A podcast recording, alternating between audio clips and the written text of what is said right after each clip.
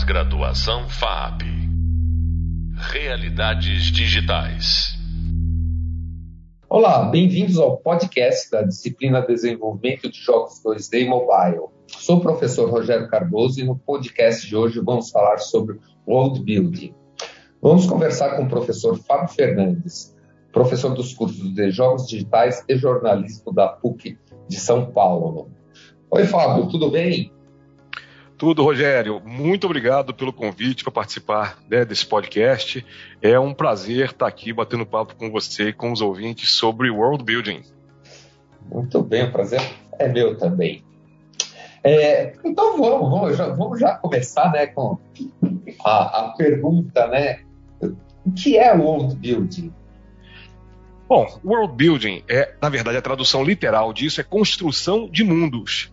E o que significa isso? Quando a gente trabalha com games, mas pode até também ser com animação, com cinema, né? live action, né? com atores, você faz um roteiro, mas esse roteiro, ele geralmente ele te dá coisas como geografia, quer dizer, onde se passa a ação, história, o que aconteceu até aquele momento, né? Isso uhum. vale para tudo, isso vale, sei lá, para os filmes da Marvel, vale para a série do Harry Potter, né? Star Wars, as, as produções da Disney de modo geral, né? Que é o que você faz. Você constrói um mundo, às vezes a gente fala até que é constrói um universo, que é, é para você colocar diversas informações ali. Tanto é que muitas vezes, tanto no mundo dos filmes quanto no mundo dos games, às vezes isso não fica restrito a um só, né? Você faz várias edições, depois faz o game 1, 2, 3, né? Você tem God of War também, por exemplo, que faz um world building todo baseado na mitologia é, greco-romana, né? É, então, acabou fazendo vários programas, várias, várias edições né, do, do, do game, para dar conta de contar várias coisas desse universo, que é um, sempre um universo muito rico. Né? Geralmente, a pessoa, quando escreve um roteiro de world building, ela faz o roteiro, ela faz também é, um, algum documento, né? às vezes a gente chama de é, game doc ou de game bible, né? para dar conta é, de todo o desenvolvimento desse mundo novo. Não, bacana. É, e, tem outra coisa também, né? Você falando aqui, isso também pode ser usado na literatura, não? Sim, assim, sim. Qual, qual, é a narrativa que você tem, não importa a mídia que você está usando, você pode é, é, utilizar esse world building. Exatamente. Ah, um caso muito simples agora é Game of Thrones, né? A Game of Thrones, uma série que na televisão, né, na HBO, ela durou várias temporadas, em livros até hoje ainda, ainda falta mais um livro né, do George R. R. Martin, que é o autor, o criador desse universo de Westeros, né, para terminar, mas ele também já está fazendo uma outra série que acaba, uma outra série de livros que acaba de virar série de filme também na HBO, que é a House of the Dragon, né? E que é, e que, e que, inclusive as histórias desse dessa nova série se passam 200 anos antes dos acontecimentos que a gente viu em Game of Thrones. Ou seja, ele criou um universo tão rico, né, que continua até hoje. E outro exemplo também é o do J.R.R. Tolkien, o autor de Senhor dos Anéis.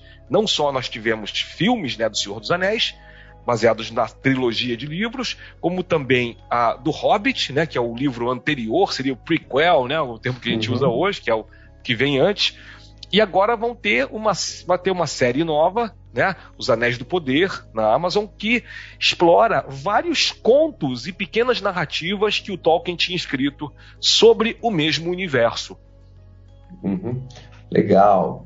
E assim, exemplos de world building, né? Que, que cuidados você tem que ter, né? Como se faz isso? Como se começa a, a, a construção de mundos? Ah, isso é muito legal, viu? É uma coisa que é, nas aulas para os meus alunos de jogos digitais eu gosto muito de falar. Existem algumas coisas que a gente chama de, entre aspas, né, pecados do world building, que, que não se pode fazer. A gente às vezes começa por isso, que é para o pessoal já saber o que, que eles não podem escrever, né? Então, por exemplo, você quando vai, se você vai criar uma história passada numa outra época, é, ou num outro planeta, é, eles, a gente costuma sempre falar assim: olha, tome cuidado para não criar só uma raça, um povo, porque aí é tudo muito homogêneo, né? A gente tenta se espelhar um pouco no exemplo do, próprio, do nosso próprio planeta, nossa Terra, né? Onde tem pessoas de várias etnias, de vários gêneros, de várias idades, né? Então você tem uma pessoa mais alta, uma pessoa mais baixa, uma pessoa mais magra, uma pessoa mais gorda. Então, assim, é legal a gente sempre pensar é, na diversidade, né? Porque garante qualidade do produto, inclusive. Quanto mais diversidade, e aí eu estou dizendo de tudo quanto é maneira dentro da narrativa, né? Você consegue fazer um trabalho mais é, interessante e palatável para quem está jogando, para quem está assistindo, para quem está lendo. É, eu também gosto de falar que a gente sempre tem que procurar alguma coisa que seja uma espécie de conflito dentro da história, mas a gente nunca consegue inventar do zero, né? Como eu falei agora. A gente sempre se espelha no mundo real. Então a gente procura sempre encontrar exemplos. Game of Thrones é isso, né? Por exemplo, Game of Thrones, ele, na verdade, não sei se as pessoas sabem, que as, a história das, das brigas pelo poder lá, né, do Grande Trono, elas são baseadas em alguns eventos é, reais na Idade Média britânica, como a Guerra das Rosas, por exemplo, né, da Casa de York e de Lancaster. Então, é, inclusive o Casamento Vermelho, que é uma das coisas, uma das cenas mais fortes do, da série e do livro, é, é, inspirado exatamente num acontecimento que houve, que aconteceu de verdade, né, na, na, na Idade Média. Então é, é, muito legal a gente estudar a história, estudar a geografia, né? Pode parecer assim, né, contraintuitivo. As pessoas, é, de repente, você vai fazer um curso de games ou até um curso de literatura e é, você não espera que você precise estudar isso. É a velha história. Precisar não precisa. Mas quanto mais coisas você estudar para além do seu, da sua zona de conforto, é, hum, de novo, mais rico, mais rica essa narrativa fica. Né? Como eu falei no começo, você geralmente cria um documento que é uma Game Bible, né? uma Bíblia do jogo, uma Bíblia da série, né? isso tem muito isso. Quem quiser procurar na internet, tem muito exemplo de Bíblia de séries de TV. Né? É, não sei se é, do, se é de Senhor dos Anéis agora tem, mas séries como Lost, por exemplo, são séries mais antigas. É, você, você encontra que tem o quê? Geralmente é um grande resumo da história, uma grande sinopse, né, que é um resumo detalhado, né, com a descrição dos personagens. Isso é muito interessante fazer no world building também, porque o world building não é só o cenário, né? Você vai uhum. escrever ali uma história e vai colocar personagens. Então, quem são os personagens? E aí é muito legal, né? É, essa é a hora de descrever os personagens. Quem eles são? Qual é a idade? Que tipo de roupa eles vestem? Para que time eles torcem, se for uma história que tenha né, no universo de, de futebol, né? É, qual é o signo. Tem gente que gosta de fazer tudo isso. E isso é muito bacana, porque mesmo que você. E aí está um grande desafio do world building. A gente cria o mais, o máximo possível de informação que a gente puder. Nem sempre a gente vai usar aquelas informações todas na história. Mas é como está acontecendo agora com o, o, o, Senhor dos Anéis e com Game of Thrones. Se você não utiliza tudo numa história, você mais adiante pode utilizar em outra. E, novamente, as pessoas que gostarem da tua narrativa, elas vão querer procurar as próximas narrativas suas. Então, é fundamental isso, né? Ter esse documento bem escrito, bem detalhado, com tudo que você puder colocar da história, da geografia, política ou religião também, se for interessante para a narrativa, né? Mas os personagens são muito importantes, personalidade de cada um, né? Comportamento. Eu gosto muito também de propor aos alunos criar uma teia de relações dizer, personagens, como é que eles se relacionam? Eles estão soltos no vácuo? Não, não, um aqui é casado com essa aqui, que é filha desse cara aqui, que é mãe desse outro aqui. Aí é legal, porque também gera mais situações em que você vai contar a história deles e contando a história deles, você também conta a história daquele mundo. Então, são assim algumas das coisas básicas que eu gosto sempre de apontar para os meus alunos na hora de criar um mundo novo. É legal. É, tem, tem, outro exemplo que você também já citou, citava algumas vezes, só que. É... E essa outra pergunta, né? Por que, que você não fala mais tanto dele? É de Duna. Sim, é verdade. Não, Duna é um caso muito legal, né? Já falei muito, já dei aulas inteiras, né, é, na PUC sobre Duna e, e, era muito legal, muito concorrido, né? Agora, inclusive, que por causa do filme, né, do filme novo, é, que quem não viu, eu aconselho que veja, mesmo sendo só a metade, é, é uma coisa muito rica de informação. E, de novo, você vai ver o filme, nem tudo que está no livro está no filme que é normal, é outra uhum. mídia, né? Então, na adaptação, alguma coisa não é nem que se perde, alguma coisa fica ali no ar para que você se interesse mais. E aí você vai buscar o outro filme que vai vir depois, ou você vai buscar o livro, né? Então, Duna é um exemplo muito legal, que ele foi, é um livro que foi publicado, vai fazer 50 anos, foi em 1964. que o Frank Herbert, que foi um cara que foi engenheiro, trabalhou inclusive com ecologia, com ecossistemas, né? Ele uma época ele foi convidado para ajudar num projeto de recuperação de área desértica na Califórnia. Uhum. E aí, usando um sistema inovador para a época, nos 50 isso ainda, que era a plantação de gramíneas para evitar o avanço da areia. Isso levou ele a pensar muito em como transportar isso para um ambiente de ficção científica, para um outro planeta. E aí ele começou a escrever uma série de histórias, umas histórias curtas que não chegaram a ser publicadas, mas depois de um tempo foi é, isso foi é, tomando corpo, né? Ele publicou o primeiro conto em 57. E aí depois disso ele percebeu, não, eu quero desenvolver o universo dessa história. E aí é o que eu estou falando para vocês, começa com ecologia, começa com deserto. Aí ele imaginou, e se fosse um planeta inteiro deserto, né? Mas dava para existir um planeta inteiro desértico? Ah, dá, desde que você tenha água assim no subterrâneo e tal, é água pouca. Mas ok, aí começou a pensar uhum. mais. E aí ele começa a pensar como seria né, a fauna e flora desse planeta. Existe? Existe.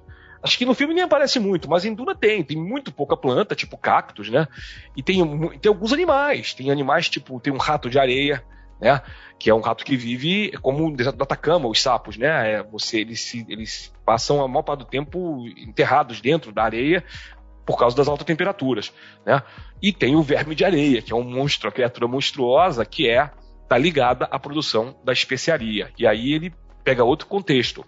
Deserto, ele começou a pensar no Oriente Médio, no petróleo. Na década de 60 começou a grande crise do petróleo, né? Uma das primeiras crises Sim. do petróleo.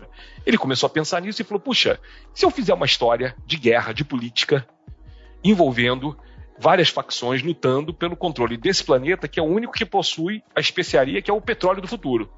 É, a especiaria realmente permite que as naves desse universo não faz, elas não, não, usam nem o hiperespaço de Star Wars, elas saltam automaticamente de um planeta para outro, por causa da especiaria, que é uma droga poderosíssima.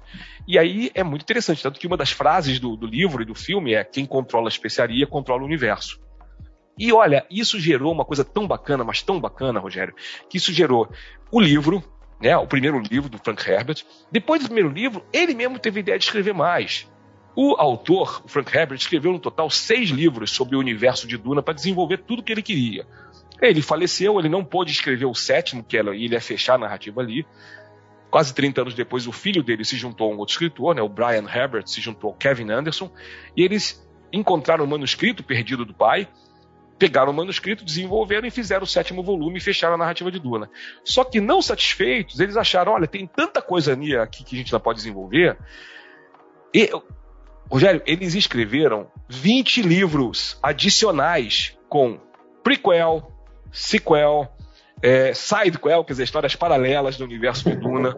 É muito divertido. Quem go eu gosto, eu li quase todos esses 20 livros, tá? Não, não, não, não consegui ler todos ainda, mas eu li uns 15. E é muito divertido. Também está saindo histórias em quadrinhos agora, né? Então, assim, é, é, é, é um mundo muito rico, né? Sim. É, é, aí uma pergunta, né? O primeiro filme de Duna, ele foi lançado em que ano? É 84. 84. É, é, eu assisti quando lançou e confesso né, que lá nos idos de 1984 eu não assim eu não apreciei o filme uhum. tá? e por quê? O, o que me incomodou é, porque você tem um filme, o filme tem aí, você tem um filme duas horas, duas horas e pouco, não dá para é, você detalhar muito as coisas, as coisas parecem que estão jogadas, né? O filme Sim. sem muita explicação.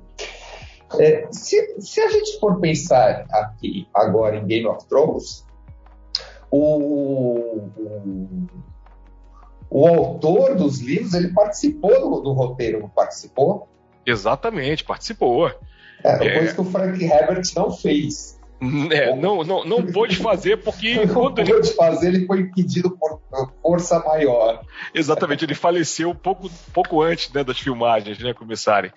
Mas o, o, o, negócio é o seguinte: mas ele, eu, o que eu sei é que aparentemente ele tinha visto pelo menos uma parte do roteiro e tinha achado legal tal. Mas realmente, o, o primeiro filme de Duna eu gosto, mas é um filme que a adaptação é muito diferente do livro. Tem muita coisa ali diferente. Você sabe que no ano 2000 foi feita uma série nova de Duna pro é, Sci-Fi Channel. E aí virou um, quase que um filme de seis horas, porque era um filme em três partes. Né? E esse, essa série, embora ela quase ninguém conheça, eu cheguei a ter em DVD isso, ela, ela é muito fiel ao livro. Ela não é tão bem filmada, tem alguns defeitos especiais, né? Mas assim, a história, quem quiser conhecer mais o universo de Duna, tenta buscar essa minissérie da, do Sci-Fi Channel, que é interessante, porque tem outra coisa. Além da minissérie original, de três partes, eles fizeram mais uma minissérie de três partes chamada Filhos de Duna, que ela, é, ela pega o segundo e o terceiro livros de Duna. Uhum. Isso foi legal, porque isso o filme do David Lynch não faz, e o filme do Villeneuve agora é a parte 1 somente do primeiro livro, depois ele vai lançar a parte 2 somente do primeiro livro e não vai ter outra coisa, né? É, então, assim, eu acho que é super bacana poder conhecer tudo isso. Então, mas assim, de novo, a coisa mais legal, gente, é ler os livros, né? Se quem puder ler os livros, eu acho que vai curtir muito a narrativa de Duna.